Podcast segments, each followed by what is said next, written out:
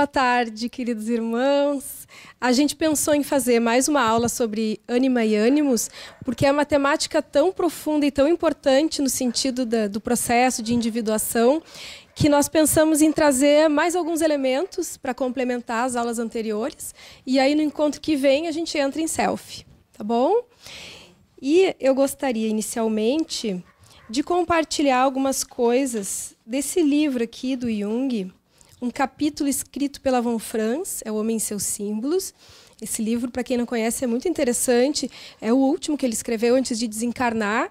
E quando pediram a ele que organizasse um material com uma linguagem um pouco mais acessível a leitura do público, parece o que pediram para Joana de Ângeles, né? Só que ele se recusou e depois ele tem um sonho onde ele fala para muitas pessoas que não é só um grupo de médicos, de pessoas da área, e aí ele entende a partir desse sonho que ele deveria produzir esse material e aí nasce o último livro dele, que é esse aqui. Porque ele tem leituras que são extremamente complexas mesmo, que a gente vai tentar ler e fica, né, buscando a compreensão que são temáticas de difícil acesso muitas vezes. Mas mesmo assim, é uma leitura bastante profunda e nos parece que tem alguns elementos interessantes da gente compartilhar. Olha só. Vamos recordar o que a gente trouxe nos encontros anteriores, né? A ânima como elemento feminino dentro do homem e o ânimos como elemento masculino dentro da mulher. Olha o que a Von Franz vai dizer. Se o sonhador for um homem, a figura interior que vai aparecer é a personificação feminina no inconsciente. Exatamente isso que eu falei. Se for uma mulher, vai ser uma personificação masculina. Então, os elementos, as figuras masculinas nos sonhos das mulheres, muitas vezes vão estar evidenciando o ânimos. Importante da gente estar atentos, assim, como é que são essas figuras masculinas ou femininas nos nossos sonhos, né? E vocês recordam um sonho daquele colega que eu contei no, no encontro anterior, uma figura feminina que aparecia sempre muito grande e ele era um homem extremamente sentimental e aí ele percebia como a ânima estava grande demais, assim, ele precisava redimensionar os conflitos que ele enfrentava na vida. E a partir disso ele começou a lidar diferente com os sentimentos dele. Aquela figura feminina ameaçadora do sonho foi começando a diminuir de tamanho até aparecer no tamanho de uma mulher real e ele conseguir dialogar com ela. Então, vamos começar a observar quem lembra dos seus sonhos. Mas a partir do momento que a gente começa a observar, a tendência é aparecer mais. Eu tinha uma paciente que ela trabalhava com imagens e ela tinha muita dificuldade de imaginar. E ela disse que ela não sonhava, que ela não tinha imagens nos sonhos, que no máximo ela sonhava com palavras, claro, à vontade, com coisas escritas assim, mas com o passar do tempo, conforme ela foi se trabalhando em análise, começou a, ela começou a lembrar de alguns sonhos. Ou então assim, quando a gente acorda no meio da noite para ir ao banheiro, fazer alguma coisa, procurar lembrar, porque nesses momentos que a gente tem acesso, o sonho vem com mais clareza, a gente volta a dormir, esquece tudo, né? Ou deixa para anotar mais tarde, também esquece. Então procurar observar para a gente conhecer um pouco de mais de nós mesmos. Então, a ânima é a personificação de todas as tendências psicológicas femininas na psique do homem. Humores, sentimentos instáveis, intuições proféticas, receptividade ao irracional, capacidade de amar, sensibilidade à natureza e o próprio relacionamento com o inconsciente. Professora, posso fazer um comentário? Claro que sim, deve. Pessoal, a ideia da receptividade ao irracional, né, que é colocado muitas vezes por Jung, não é o irracional no sentido pejorativo de algo desqualificado, algo que não não é sustentado pelo crivo da razão. Não é nesse sentido, mas irracional no sentido que é mais emocional, mais vivencial. Não é necessariamente uma construção lógica, mas é algo é um sentimento que a pessoa tem. É um afeto, é uma vivência. Então, não necessariamente é negativo. Não é aquele racional no sentido de algo bruto, de algo então que não é atestado pela razão. Né? E vejam que tanto a ânima como o ânimos, ela, eles podem se expressar de uma maneira positiva, trazendo elementos de muito crescimento para a gente, como de uma maneira negativa, provocando bastante dificuldade na nossa vida. Olha o que, que é uma ânima negativa. Antes disso, é importante lembrar que a ânima vai ser muito influenciada, por vezes até determinada, pela figura materna e todos os elementos que vão compor também a ânima do pai. Esses elementos do feminino que circundam o homem vão ajudar a compor essa ânima. Então, vamos dizer que essa mãe tenha tido uma influência muito negativa e, e o homem tenha tido muita dificuldade de absorver isso. A ânima pode se expressar muitas vezes de maneira irritada, depressiva, incerta, insegura e suscetível. Por outro lado, se a pessoa conseguir, se o homem conseguir lidar, elaborar essa situação, pode servir ao contrário para fortalecer a masculinidade dele. Mas a figura negativa dessa mãe ânima vai ter aquela tendência a ficar repetindo assim: eu não sou nada, nada tem sentido, nada é bom para mim. Aquelas tendências assim do homem ficar se autoculpando, se autopunindo, pode vir inclusive a, levar o homem ao suicídio por essa desvalorização assim. Esses humores da ânima provocam apatia, medo de doenças, impotência ou até acidentes. A vida adquire um aspecto tristonho e opressivo. Então, ah, figuras assim da fêmea fatal, das sereias, representam essa ânima que cria uma ilusão para levar o homem à ruína. Olha só um conto siberiano que ilustra essa ânima malévola, assim, que leva um homem a se perder de si mesmo. Era um caçador solitário que viu uma linda mulher surgir de uma densa floresta do outro lado do rio. E aí ela cena para ele, que nem o conto das sereias, né, com um canto muito bonito. Vem, solitário caçador, no silêncio, sinto a tua falta, vou te abraçar, não sei o quê. Meu ninho está próximo. E aí ele se encanta com aquilo, se despe e vai nadar rio adentro para chegar até ela. Mas ele nessa hora ela se transforma numa coruja e sai voando, rindo e caçoando dele. E aí ele vai tentar voltar, mas ele se afoga no rio gelado e morre. Isso representa muitas vezes essa ânima que traz essa condição ilusória que faz com que o homem venha a perder a si mesmo. E isso muitas vezes é projetado nas mulheres. Esses apaixonamentos súbitos, às vezes, né, também podem ser uma projeção dessa ânima. Olha que complicado, né? Como a gente encontra isso, desculpa, né?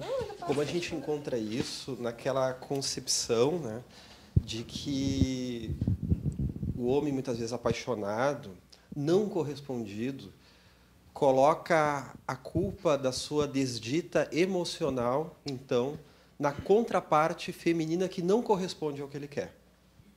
Que não está lhe dando atenção, que lhe deu um fora, por exemplo, ou até mesmo quando se estabelece a relação.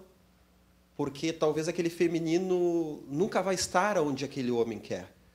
Talvez como aquela pessoa que vai nutrir ele em todas as suas carências. Essa é uma grande fantasia, é um grande perigo em relação à ânima, porque assim como nós pensamos o ânimos, vamos olhando aí a questão da ânima, né? Esses jogos de polaridade, ânimos e ânima, é uma dentre as tantas polaridades que constituem, como a gente tem visto ao longo do curso, a nossa constituição humana atual ainda um tanto grosseira do mundo de provas e expiações, aonde equacionar, sintetizar, compor melhor essas polaridades para que elas possam se unir, é, digamos que assim, uma missão interna de todos os espíritos aqui no planeta. Então nós vivemos isso entre o pessoal e o coletivo, entre o sênex, o velho, e o puer, o novo, mas também entre ânimos e ânima. Então, esse homem, muitas vezes que a Michelle está colocando, ele vai encontrar na ânima a musa inspiradora. É a musa dos poetas, dos cantores que estão lá fazendo aquelas músicas de amor. Né? Temos até de dor de cotovelo, assim, que, que é de matar. Né? Mas eles, eles estão em contato com essa ânima. Então, às vezes, é no momento que eles tomam fora, que eles deprimem, mas deprimindo, eles vão entrar em contato com essa ânima. Isso vai ajudar eles a compor. Claro que aqui a gente pode falar tanto de composições que chegam ao entendimento, a uma elaboração, quanto aquelas que ficam correndo atrás do próprio rabo, aí a dor de cotovelo, não é? Não tem uma tal de sofrência que estão falando aí, uma coisa assim, né? Que diz assim que é de que é desesperador, né? Então, essa ânima pode estar mal integrada. Então, se esse homem não está conseguindo entrar num contato saudável com essa ânima, ele fica que nem isso que a Michelle falou, é a ânima sedutora e perigosa. E vamos ter um cuidado, porque na psique tudo tem um aspecto que pode ser deturpado, como pode, ser um, pode ter também um aspecto depois construtivo, elaborado. Né? Então, uma ânima mal elaborada, aquele homem que não está conseguindo equacionar o seu feminino, vai levar ele ao machismo, aquela necessidade de ser o homem forte, mas não aquele homem forte que elaborou suas fraquezas, que pode chorar, que pode olhar para dentro, né? e ser sensível também. Mas aquele homem forte que é bruto e que não pode fragilizar. Ou seja, não pode entrar em contato com o mundo dos sentimentos. Olha só que perigo que é esse mundo, não é? Então, às vezes, a pessoa parece um homem bruto, um homem seco, né? até numa atitude meio fóbica, qualquer coisa. Ah, aí machucou. Não, não, isso aqui é qualquer bobaginha. Não que às vezes a pessoa não possa ter assim até uma força, né? Não, eu estou doído, estou com uma doença, mas vamos lá, vamos enfrentar. Não, não estamos falando daquela tenacidade verdadeira, mas daquela defesa fóbica que tu não consegue nem falar naquilo que a pessoa já está reagindo, não é? Então há um, um, medo de entrar em contato com mundo dos sentimentos, porque então ou ele fica muito afastado disso, como um homem seco, ou ele pode cair num sentimentalismo exagerado, capturado pela ânima. E é aí que a ânima captura. Não é? é dessa ânima aí que tem a ver esse sonho que a Marie-Louise von Franz escreveu, que a Michelle estava contando. Né? Uma das manifestações mais frequentes da ânima são nas fantasias eróticas. Então, também dos homens poderem avaliar como é que são as suas fantasias, aquilo ali também vai ser um depositário de projeção da ânima. E muitas vezes, se essa pessoa consegue cultivar suas relações afetivas, isso vai se manifestar de uma maneira. O homem que não consegue cultivar suas relações afetivas pode ter uma tendência à compulsão por pornografia, por exemplo. Então, essas compulsões podem estar relacionadas com uma dificuldade de lidar com a sua ânima também. É, até dentro daquilo que a gente falou na passada, Michele, sobre a ânima grosseira e infantilizada, que tem muito a ver com o primeiro estágio, né? aquele estágio da Eva, que é a, a, a ânima sedutora, que tem esse artifício da sedução física, porém só. Fica por aí. Né? A gente sabendo o lugar que tem né, da, da beleza, da estética, que isso também é importante na nossa psique, mas o problema é quando fica somente nesse estágio. E essa ânima, então, pode ser pro, é, projetada numa figura feminina, o homem se apaixonar perdidamente por aquela figura, e muitas vezes isso vem a complicar relações, casamentos, por exemplo, quando surgem aquelas triangulações né, de traição e tal. E olha só que importante que a Von Franz coloca: a, a solução. Só existe solução para esse drama quando se reconhece a ânima como um poder interior. Em tudo isso, o objetivo secreto do inconsciente, ao provocar toda uma complicação como essa, por exemplo, é forçar um homem a desenvolver e amadurecer o próprio ser integrando melhor a sua personalidade inconsciente e trazendo-a à realidade da sua vida. Porque, às vezes, pela dificuldade de poder reconhecer tudo isso como uma força interior, a gente projeta fora e vai vivendo fora ilusões, desejos mais primitivos quando na verdade essas tendências vão sempre se repetir como uma tentativa de fazer olhar para dentro. Eu já entendi, eu já atendi vários casos de homens com essa dificuldade de me trazerem assim, que não gostariam de estar traindo a sua mulher, mas de não conseguir, principalmente assim em momentos quando eles estariam inseguros ou com alguma dificuldade, seja na relação ou seja no trabalho, alguma coisa, de buscar essas relações por fora para tentar compensar esse algo e daí de querer cessar com esse comportamento, mas não conseguir. Então, enquanto não se der atenção para esses elementos mais profundos do inconsciente, realmente fica muito difícil, porque é de outra coisa que o inconsciente está falando. Não é necessariamente de uma relação sexual, de um apaixonamento verdadeiro por tal pessoa. São essas projeções. Como isso se mistura com a nossa realidade objetiva, né? Justamente de se nutrir de algo que está faltando na relação, né? Então, lembre daquilo que nós trabalhamos já muitas aulas, que Jung chama do perigo da literalização. Ou seja, simbolicamente eu preciso me nutrir de algo que está faltando na relação. em vez de eu suportar as dores e, e as dificuldades da relação, né? o calor, o aquecimento das dificuldades, os confrontos, e juntos o casal conseguir elaborar novas saídas, vai se buscar fora. Então há triangulações, né? que são extremamente perniciosas, desde a traição, ou até mesmo o excesso da fala, em que ou o homem ou a mulher conta tudo para outra pessoa e a pessoa fica dando pitaco sobre o relacionamento. Né? Então, meu marido me tratou de tal forma, então minhas amigas vão lá e, não, como tu é injustiçada, ou o homem também vai lá chorar as pitangas. Né? Então, mas há também triangulações saudáveis. A própria terapia não deixa de ser uma triangulação com um terceiro elemento que vai ajudar mais a voltar a olhar para o casal. Mas o, tem um elemento aí que eu achei interessante entrar sobre a questão do, da ânima e do ânimos, que há casos em que essa polaridade ela está tão mal construída do masculino e do feminino dentro de nós que nós temos uma forma bruta de atuar o nosso masculino ou o nosso feminino. Vou, vou usar dois exemplos, um no sexo feminino e outro no sexo masculino, rapidamente. Né? Então, há mulheres que têm um ânimo tão ferrenho que levam elas a ter já pseudo-conclusões já de antemão em relação ao mundo masculino, que às vezes até se colocam bem no mundo do trabalho, são bastante racionais, têm todo um mérito em relação a isso, mas são muito brutas. Como Margaret Thatcher, chamada Dama de Ferro, ela também é conhecida como o Ânimos de Ferro porque ela vivia muito o seu ânimos e acabava afastando as pessoas à sua volta.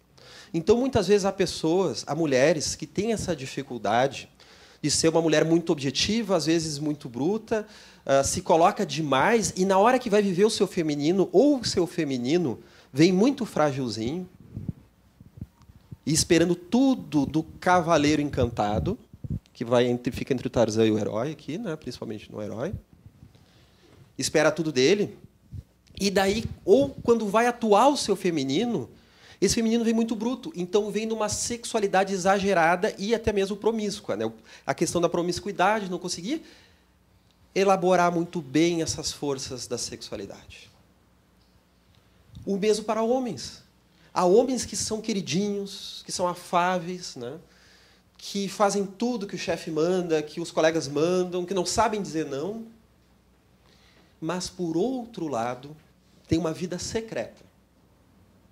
Às vezes, de promiscuidade, a questão do, de buscar aquele feminino mais embrutecido da Eva, porque a sua ânima está tão presente, tão presente, que leva ele a fragilizar. Então, ele é delicado demais. Não é aquela delicadeza essencial, mas uma delicadeza em excesso.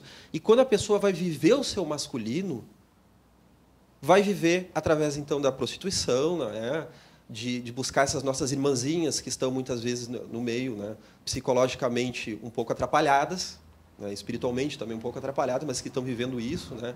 Essa, esse drama, essas dores que nós vemos muitas vezes na prostituição, seja de qualquer sexo que seja, que vão muitas vezes buscar amantes e que quando surge esse masculino é através dessa caça ou, às vezes, até mesmo através da agressão física. Então, a pessoa é tranquila, mas, de repente, toma um porre, usa algum químico, algum tipo de droga ilícita e sai distribuindo socos em todo mundo. Então, parece que é a única forma de atuar o seu masculino.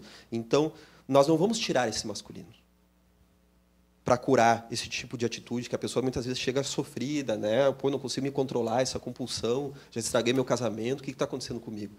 mas nós vamos trazer mais ferramentas para que não precise ficar nisso. Para que possa buscar questões mais elaboradas, não é? Uma vez determinada pessoa me buscou com, com determinada compulsão, dizendo: Poxa, mas eu tenho um, uma namorada tão legal, por que, que eu fiz isso? Por que, que eu estou traindo ela? Né? E devo eu vou lá para os bordéis e, e isso está ocorrendo. Né? Eu ajudei ele até a reconhecer o quanto ele precisava olhar para esse mundo emocional e reconhecer o lado moral da sua ânima, que a ânima conduz o homem à moralidade. Até para poder respeitar as mulheres. Ah, por que eu estou buscando tanto as prostitutas? Eu trabalhei com ele, assim, um amigo, né? Mas trabalhei assim, às vezes a gente é meio psicólogo dos amigos, né? É, Poxa, já pensou também que aquelas nossas irmãzinhas que estão lá, elas também têm um mundo emocional, que elas também têm que ser olhadas com respeito. Ah, mas elas estão lá por causa do dinheiro, elas, elas fazem isso porque querem. Bom, independente de qual condição, se é porque quer, porque não quer, ela precisa daquele olhar que valorize ela como uma mulher, como um ser humano, não como um pedaço de carne. Então, muitas vezes faltou isso na história dessa pessoa. Né? Então, e isso a gente pode encontrar em ambos os lados, né? do feminino e do masculino. Né? Como às vezes as pessoas não se dão conta o quanto estão prejudicando aquela prostituta ou aquele michê, né? Às vezes não se dão conta o quanto é um ser humano que está ali e que há uma dor por trás daquilo, né? Por mais que alguns estejam lá gostando disso, como diz essa pessoa, né? Mas então o papel. Só um detalhe, até aquele ponto de que a, pessoa muitas vezes, sem julgar, né? Porque são, são pessoas que precisam ser valorizadas pelo, pelo ser humano que são, né? Muitas vezes, a grande maioria, isso tem estudos em psicologia sobre isso, passaram por algum tipo de abuso na infância. Tanto os michês quanto as prostitutas, e que tiveram uma sexualidade iniciada muito cedo, de forma até mesmo violenta, e que leva a uma fragilização em que elas buscam muitas vezes repetir esse abuso, porque elas são abusadas psicologicamente a pessoa que muitas vezes está nessa condição, né, sem julgar, há inúmeros casos que nos escapam, né, não, não vamos generalizar, né, mas muitas vezes é uma pessoa que está numa fragilidade psicológica. E o cliente não deixa de ser alguém que acaba abusando da fragilidade psicológica daquela pessoa. Que muitas vezes vão buscar essa situação por uma questão financeira, por dinheiro, mas que depois, mesmo já tendo adquirido certos bens, não conseguem sair, então, dessa questão. Né? Então é algo a ser trabalhado, a ser elaborado então nessa experiência humana. Né? É uma reflexão bem importante, né, quando a gente está falando do feminino, do masculino. Mas enfim, então o papel positivo da ânima é de fazer uma ligação com esse mundo emocional, com esse mundo do inconsciente. A Von Franz coloca que é um papel de guia entre o mundo interior e o self. Tanto ânimos como a ânima vão ter esse papel de nos conduzir ao nosso self. Olha só que importante, né? Ou para a sombra, conforme a gente lidar. Os estágios, então, são esses que a gente viu no nosso encontro anterior. A Eva, Helena, Maria e Sofia, né, de um primitivo, de um romântico, mas que tem elementos sexualizados ainda, onde tem, onde entra um componente mais racional e onde entra a sabedoria. Aqui tem um texto místico que eu vou compartilhar com vocês também. Quem tiver o livro pode conferir que tem muito mais coisas assim, mas são só alguns, algumas frases, alguns parágrafos que eu marquei para a gente ir aprofundando, mas que mostra mais ou menos como é que é uh, um texto místico que é uma descrição assim dessa imagem da ânima. Deixa eu só ver uma coisa aqui. Sou flor dos campos e o lírio dos vales. Sou a mãe do terno amor, do medo, do conhecimento e da sagrada esperança. Sou a mediadora dos elementos, fazendo com que um entre em comunhão com o outro. O que está quente torna frio, o que está frio, quente. O que está seco faço úmido e vice-versa. O que está rijo eu amacio. Sou a lei na boca do padre, a palavra do profeta e o conselho do sábio. Mato e dou vida, e ninguém pode escapar às minhas mãos. Na, um texto medieval que descreve um pouquinho como é que, se, o que é esse feminino dentro da psique masculina. Não, a gente sabe que com essa, essa grande assassinato de mulheres pelos seus companheiros e tudo mais, né? E como é que fica essa ânima nesses indivíduos assim muito violento, perigosos? Geralmente esses indivíduos estão brigando com a sua ânima, né? Quando matam essa figura feminina, estão tentando lidar com um feminino que está muito adoecido dentro de si. Isso me faz lembrar da imagem das feiticeiras da Idade Média e até hoje, né? Botar fogo nas feiticeiras era um jeito de tentar dar conta desse feminino projetado no mundo e que se tornava ameaçador. Esses homens que matam mulheres, feminicídio assim que a gente tem visto, tem uma relação bem importante com essa projeção dessa ânima extremamente ameaçadora, né? Então eles acabam por matar fora na tentativa de matar dentro. É, eu penso, eu penso também que pode ser assim. É, claro que isso aí se dá em todas as classes sociais, né? uhum. né? E será que não é também por conta deste, eu vou dizer um termo que eu também não gosto desse termo, que dizem pelo empoderamento das mulheres. Eu não gosto desse termo. Será que não é por conta disso que elas estão se projetando em todas as áreas, né? Todas as áreas mesmo. Então, será que não é isso um pouco aquele orgulho ferido, aquele aquele sentimento de inferioridade muitas vezes, não é? De, não sei, será que não tem algum Eu acrescento Eu acrescento ao teu questionamento mais um, porque na época em que as mulheres eram muito mais submissas, também tinha né, essas projeções, tanto que na época em que botavam as mulheres para queimar nas fogueiras porque eram as bruxas, né, a gente não estava num momento histórico tal como agora desse empoderamento. Então, o que, do que, que se trata isso, né? Se não de elementos do interior projetados fora, mas sem dúvida esse contexto também vai influenciar em uma certa medida, né? E nós podemos também entender, né, que tudo que ficou preso nos porões do inconsciente vai vir de forma desmedida. Então, nós podemos entender, eu escutando assim, pensando, né, uh, o empoderamento é necessário. Empoderamento feminino, entre tantos outros. Né? Uh, mas nós temos que ter um cuidado para a qualidade das nossas vivências, seja do feminino, do masculino, da homossexualidade, da heterossexualidade, das questões raciais, das questões sociais, da democracia. Vide Emmanuel analisando o que ocorreu na Revolução Francesa.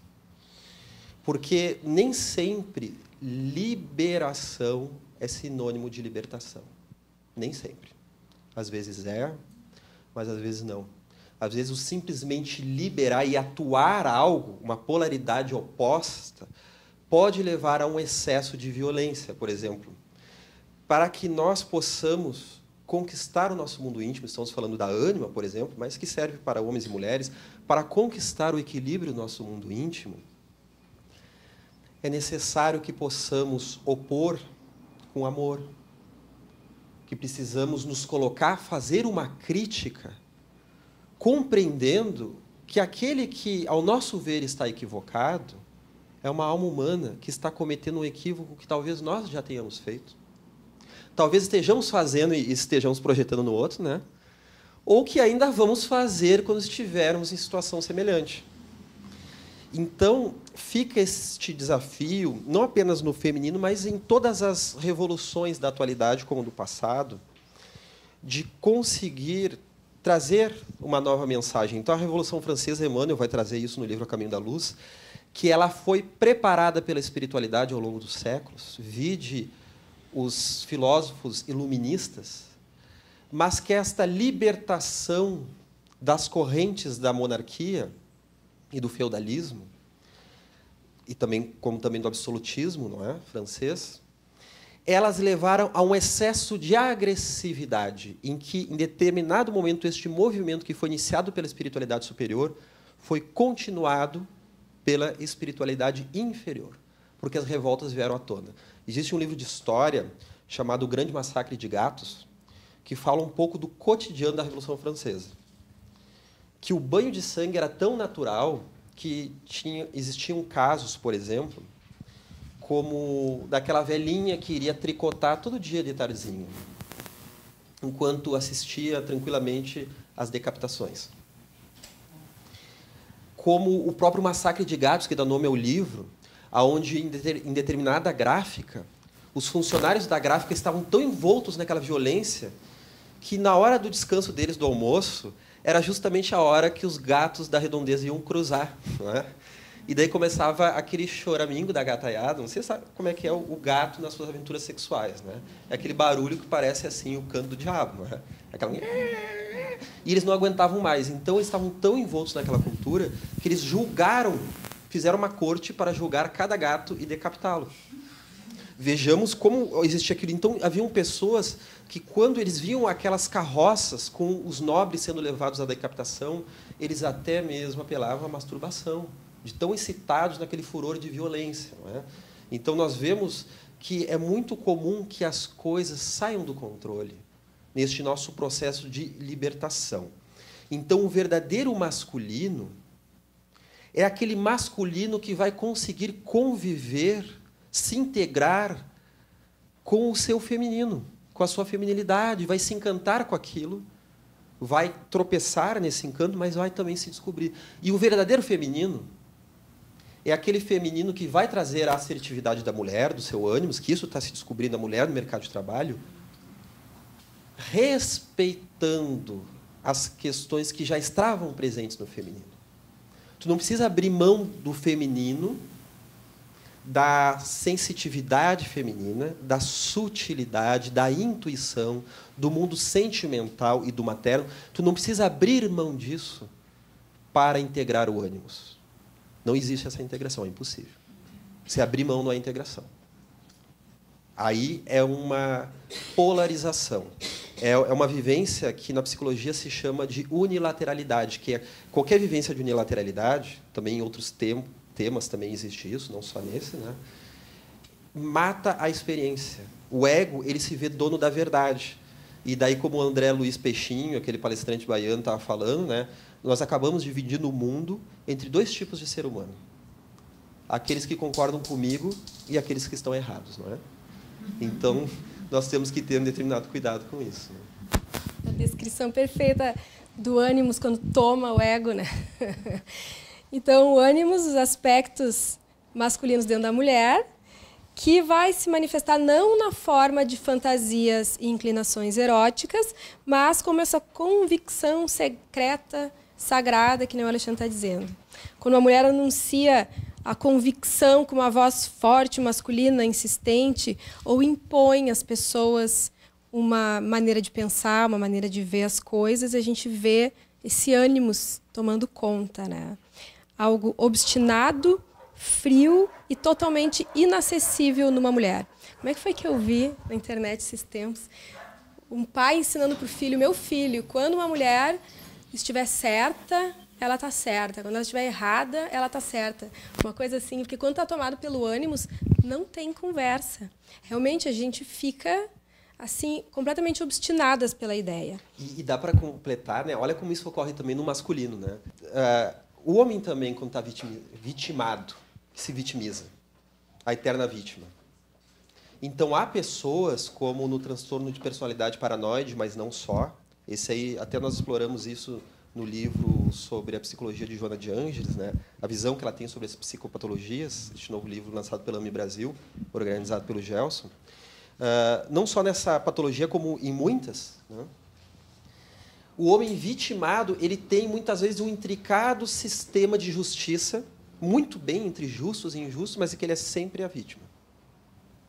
Ele está vitimado por essa ânima. É uma ânima, é um feminino que está levando ele quase que ao, digamos, a figura, entre aspas, tá, pessoal? Muitas aspas, da menininha fragilizada.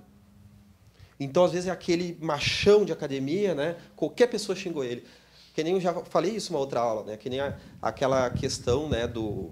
Tinha um personagem muito da, daquela, da, daquela comédia muito rica que havia né, na televisão brasileira, de um bombadão de academia, né?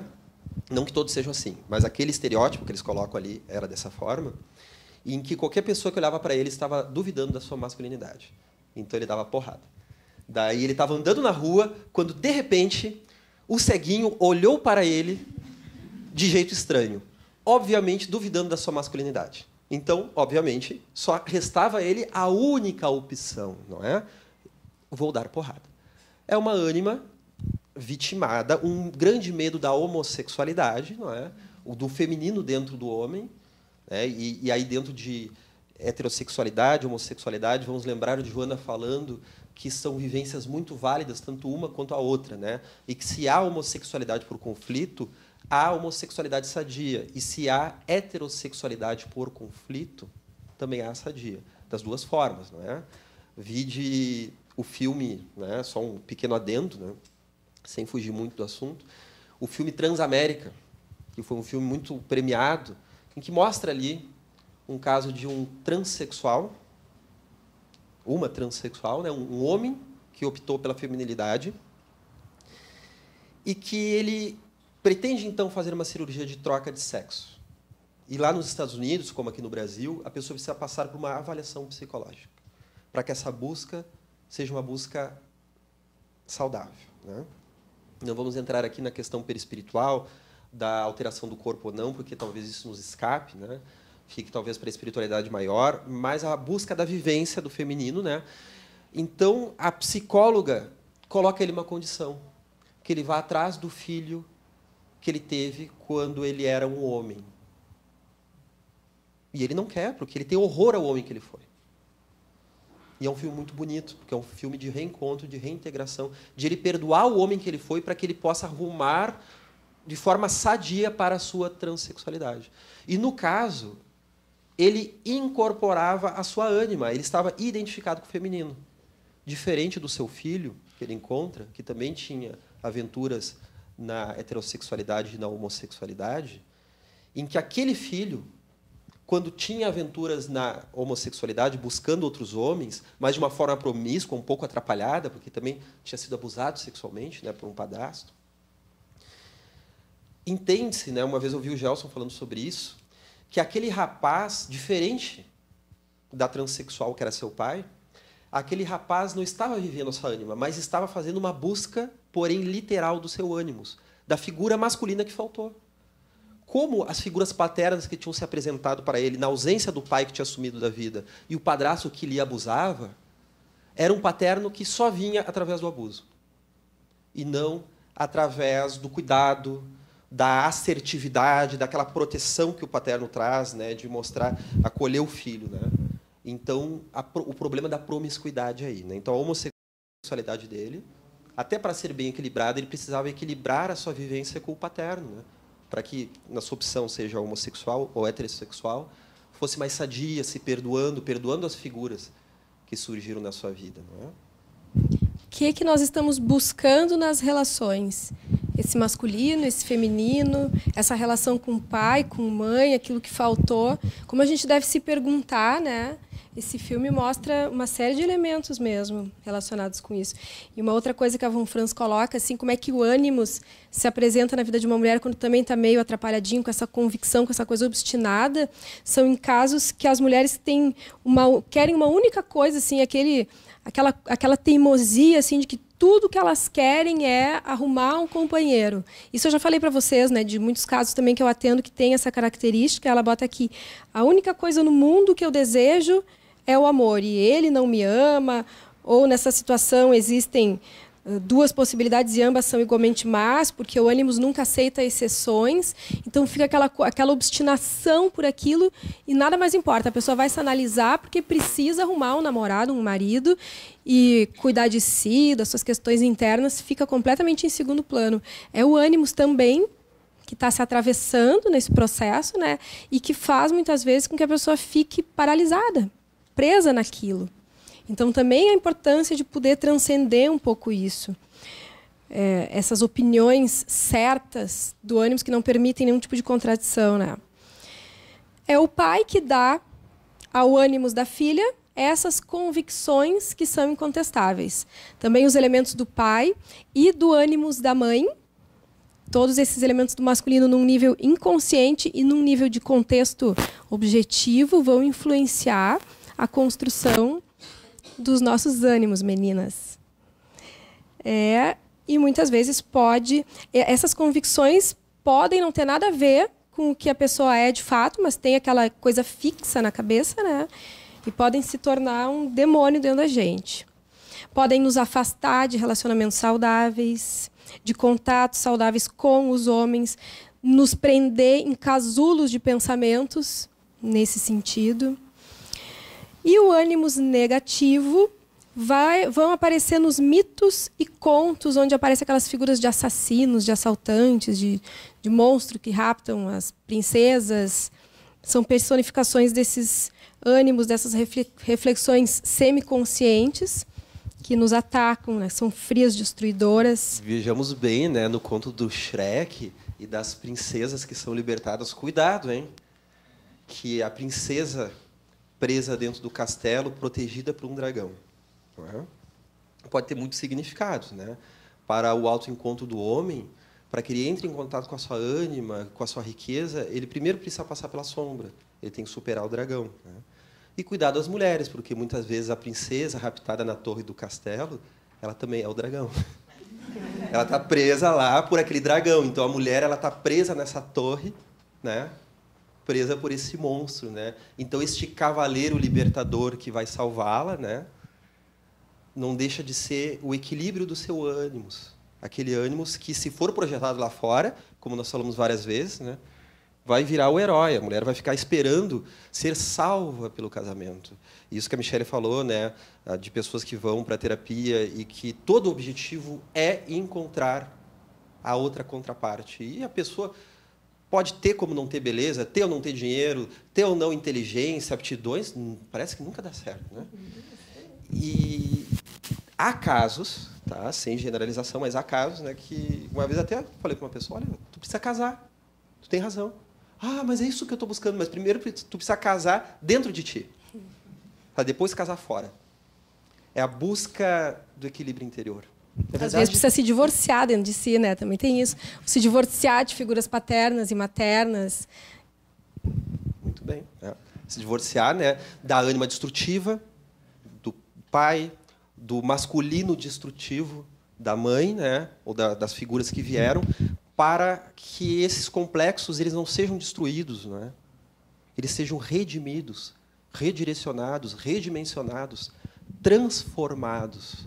Então o ânimo vai se transformando, ou a ânima também vai se transformando.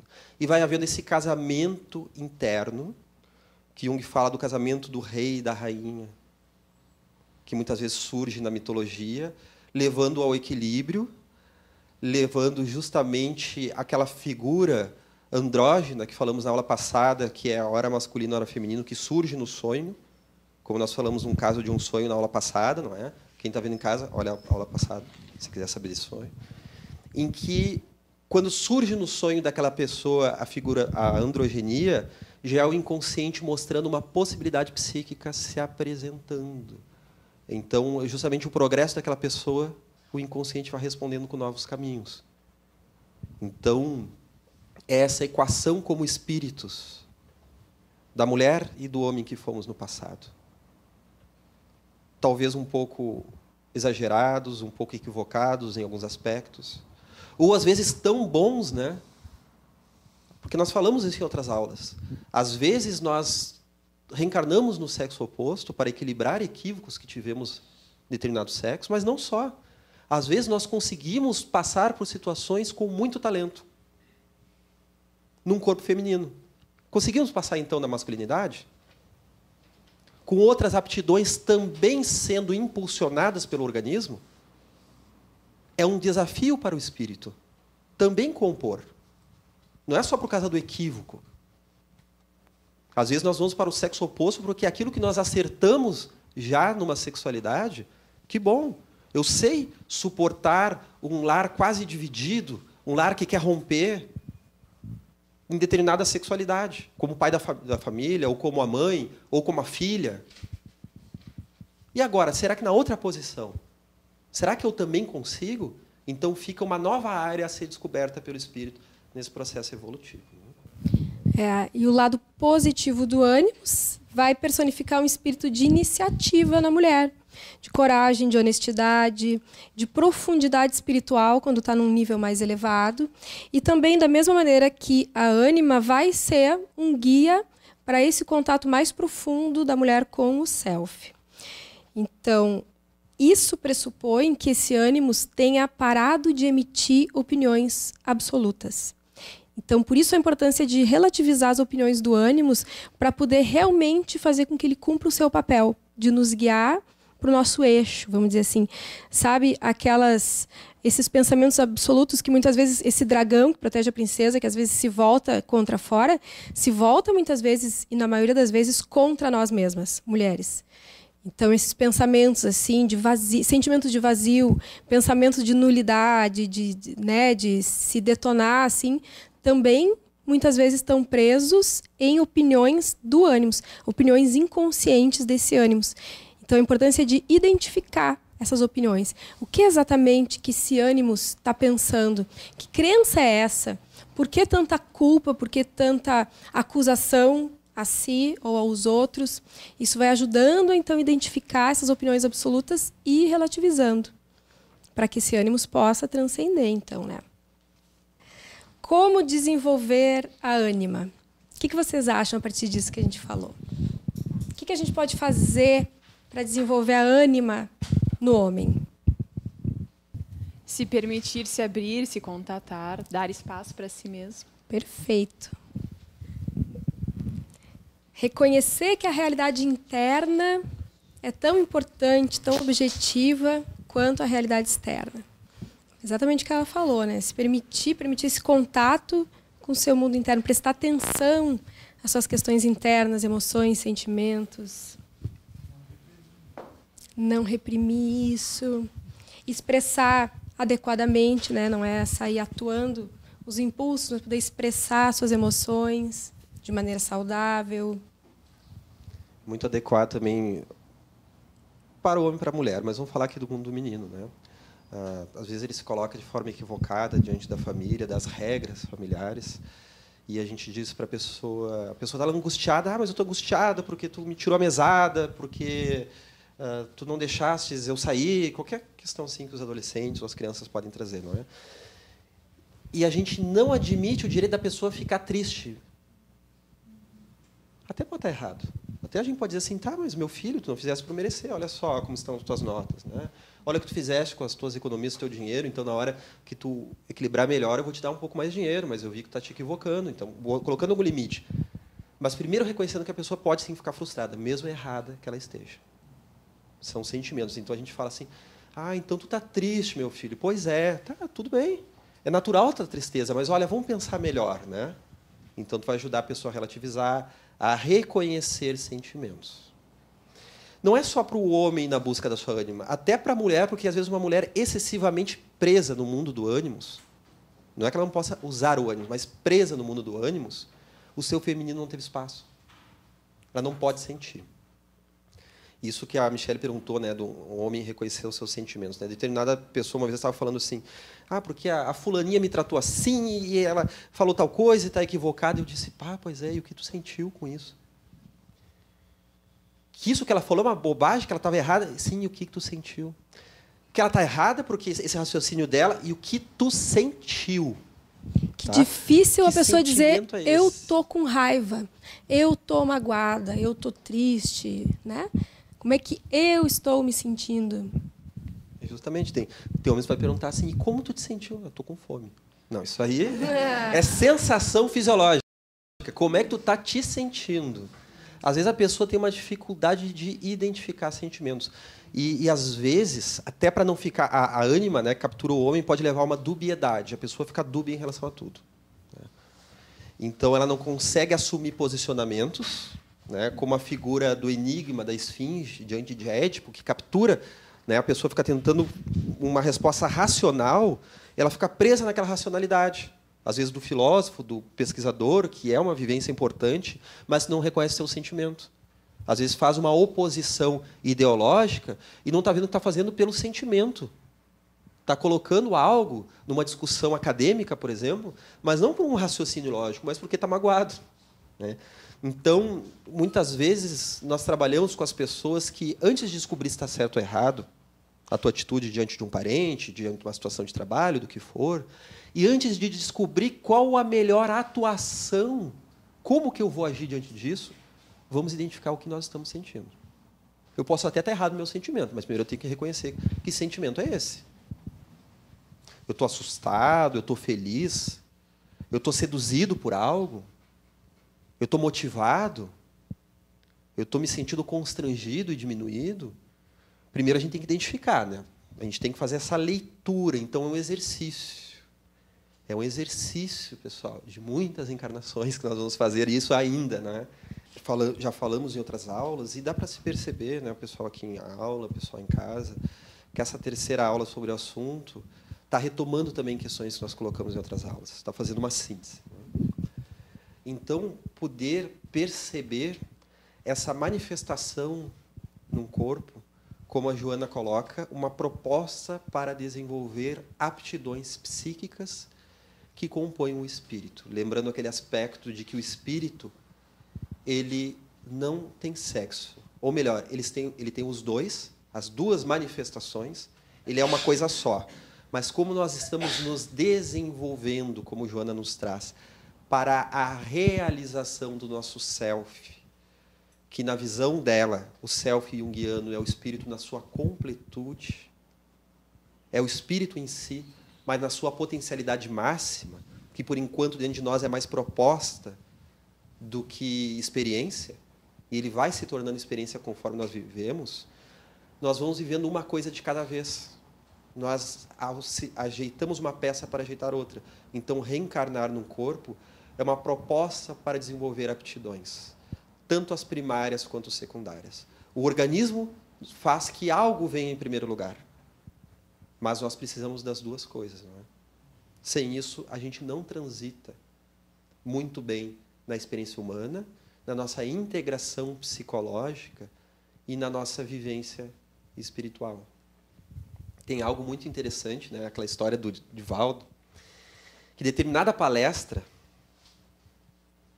ele fez aquela colocação clássica. Por trás de um grande homem também há uma grande mulher. Na hora, Joana de Ângeles se colocou ao seu lado e perguntou como é que é. E dele já corrigiu. Ao lado de um grande homem também há uma grande mulher.